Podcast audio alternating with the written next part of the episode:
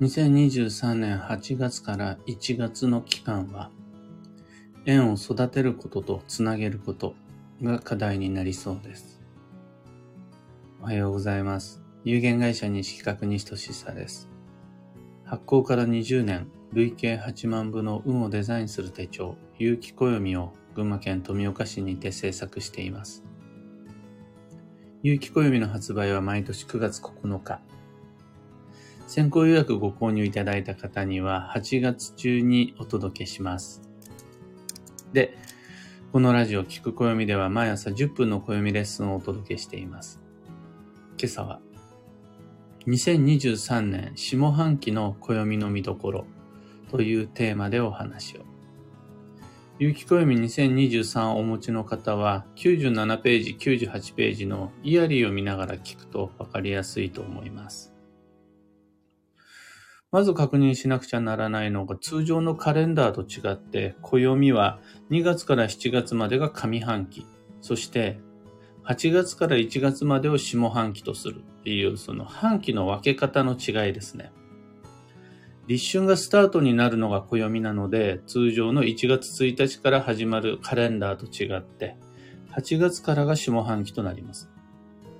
さらにこの半期という考え方も重要で、季節が変わったら着るものや食べるもの、過ごし方や売るもの、働き方が変わるように、上半期と下半期では流れが変わるので、同じような考え方、過ごし方をしていると、どうしても流れから逸れてしまうというのがあります。7月までの過ごし方と8月以降の過ごし方では、微調整、軌道修正が必要になります。で、この微調整軌道修正をする際に暦を読んでいく場合、まず見なくちゃならないのが、残り6ヶ月間の中で運が動くタイミングは2回ある。それが9月と12月であるということです。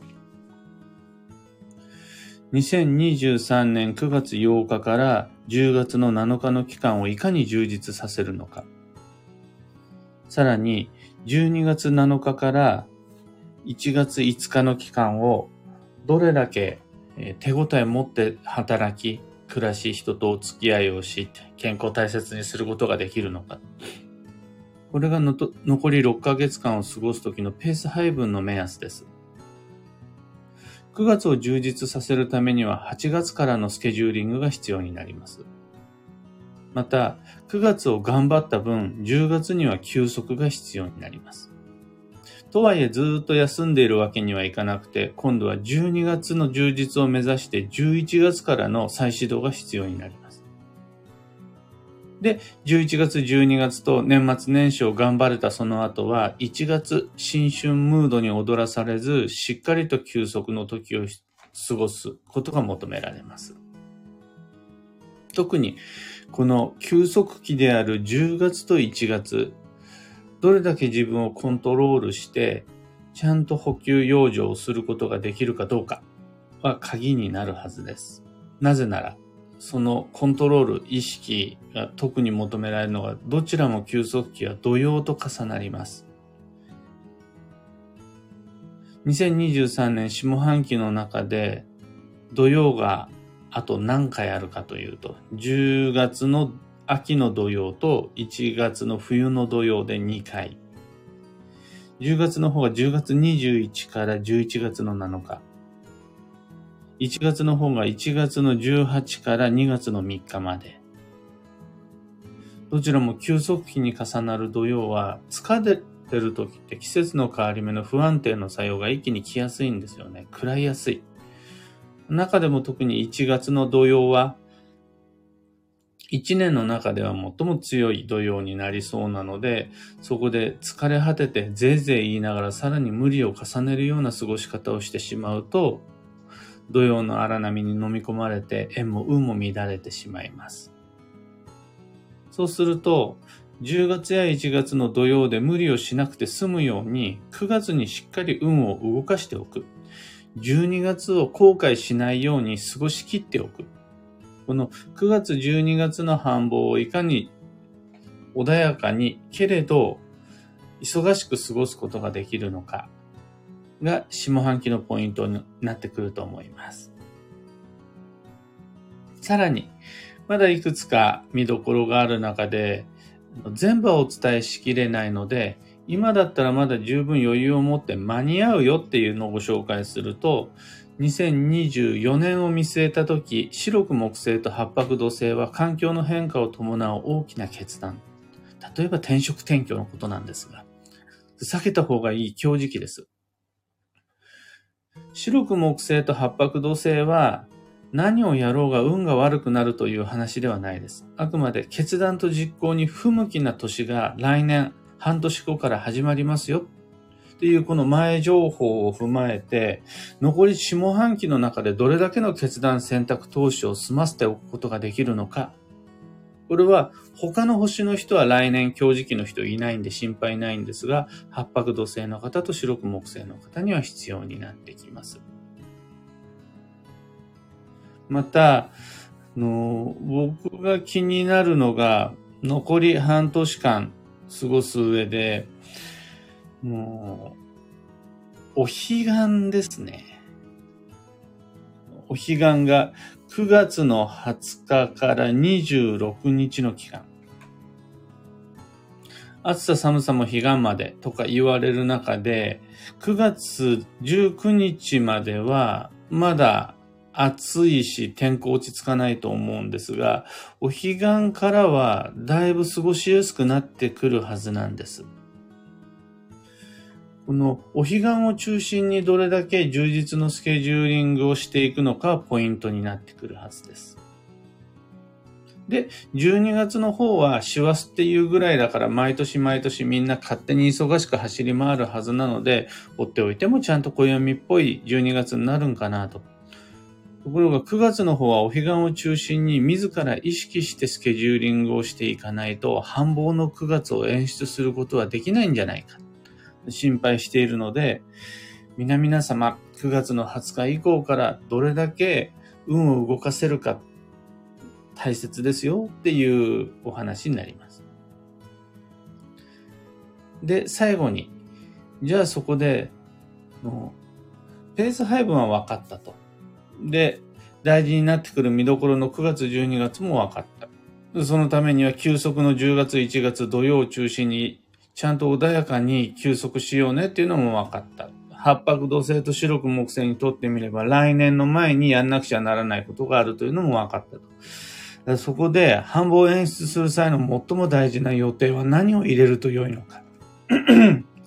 大切なスケジューリングの要が円がキーワードになります。ただ、2023年度の円はその結び直しであるとか広げることよりもどれだけ育てていけるのか今ある縁をどれだけ大切にすることができるのかが大事だったのに対して、今度2024年に向かった流れ、下半期の来年に向かった流れの中で大切になる縁って出会いとか、新しい開拓とか、ビジネスであるならば新規、新規開拓。などが重要になってきます。既存の縁とだけ付き合ってるのではちょっと来年の流れとは違うので、新しい縁を求めてどれだけ自分の活動範囲を広げることができるのかがポイントになってきます。で、僕はその際に一番重要になる下半期の円の運を動かすポイントが12月だと思ってるんですけど。12月の忘年会、クリスマス会、新年会、お正月など、このタイミングでの様々な暮れの元気なご挨拶とか、年賀状であるとか、いろいろなイベントごとなどが、来年度の縁を切り開く、プラス、今年の縁の結び直しなど、様々な縁を育て、をつないでいく機会になるので、下半期は何のために過ごすかっていうと、縁をつなげるためであり、縁と新しく出会うため、そのためにどれだけお金と時間と労力を割くことができるのかがポイントになってくるはずです。いいクリスマスとか、楽しい忘年会とか、なんでしょう。心が満たされるお正月とか。そうするためには12月に入ってから頑張り始めても遅いから、11月から助走を始めましょうって言うんですが、11月から助走を始めた時に、その時点である程度のベースとなるような円がないとダメだから。そうすると、しっかりとあの9月の段階で楽しい12月を過ごすことができるようなコミュニケーションしておかないと、この人と忘年忘年会やりたいな。こんなクリスマス会過ごせるといいな。みたいなのをもう9月から始めておく。じゃあ、そういう9月の交際するためにはもう8月から上層を始めておく。なんていうのが今年の下半期のスケジューリング計画の立て方になります。今朝のお話はそんなところです。二つ告知にお付き合いください。まず、有機暦先行予約限定セットご注文の皆様、発送は8月17日からとなります。最短で18日にはお手元に届きます。書店やご委託先の様々なカフェ、雑貨店に並ぶのは9月の9日です。というわけで、もう少しだけお待ち、お待ちください。次にいろんな街での暦のお話し会に関して、現在確定している年内スケジュールは9月の20日水曜日大阪、10月17日火曜日松本、これ、どちらも満席になっていまして、大阪の方は今キャンセル待ち、松本の方はキャンセル待ちの予約の準備をしている最中です。その先の10月29日日曜日、吉祥寺。こちらはまだ告知が始まってないです。土曜も明けたところでこれから告知の準備をしていきたいと思います。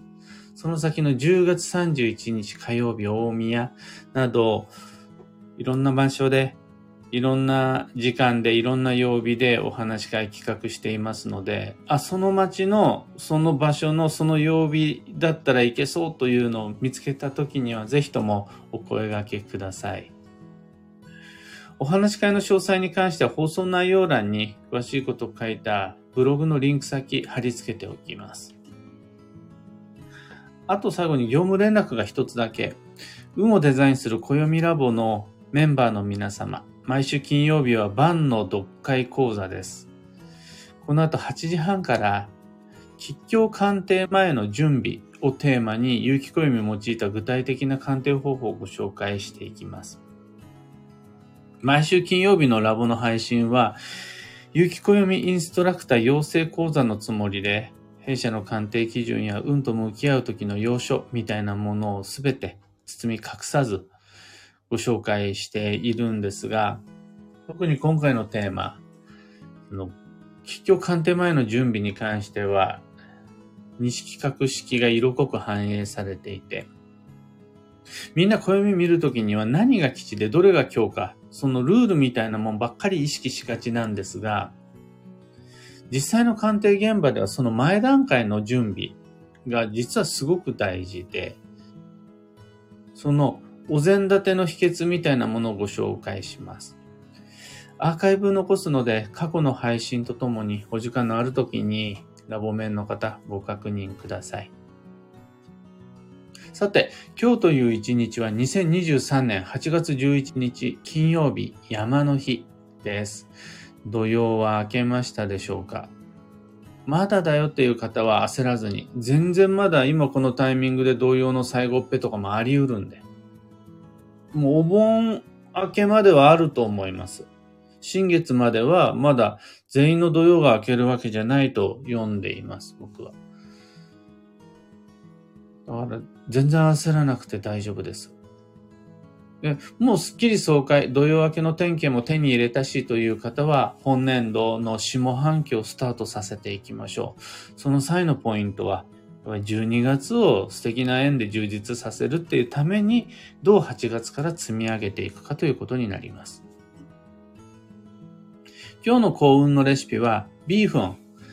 汁系ではない麺類が基地です。汁なし担々麺もいいし、焼きそばもいいし、パッタイとかも素敵です。最後に今日のキーワードは、蓄積、少しずつ積み重ねる。その心は、運を動かすのに焦りは禁物です。再始動は穏やかに緩やかにが基本となります。ちょっとずつ、ちょっとずつ、あの、いっぺんにドカンじゃなくて、少しずつ段階的にステップを踏んで順序よくというのがポイント。一気にスピードを上げるとどうしても怪我をしてしまう日です。なんなら、あえて進行速度を下げるぐらいの調整がいい塩梅になるはずです。以上、迷った時の目安としてご参考までに。それでは今日もできることをできるだけ。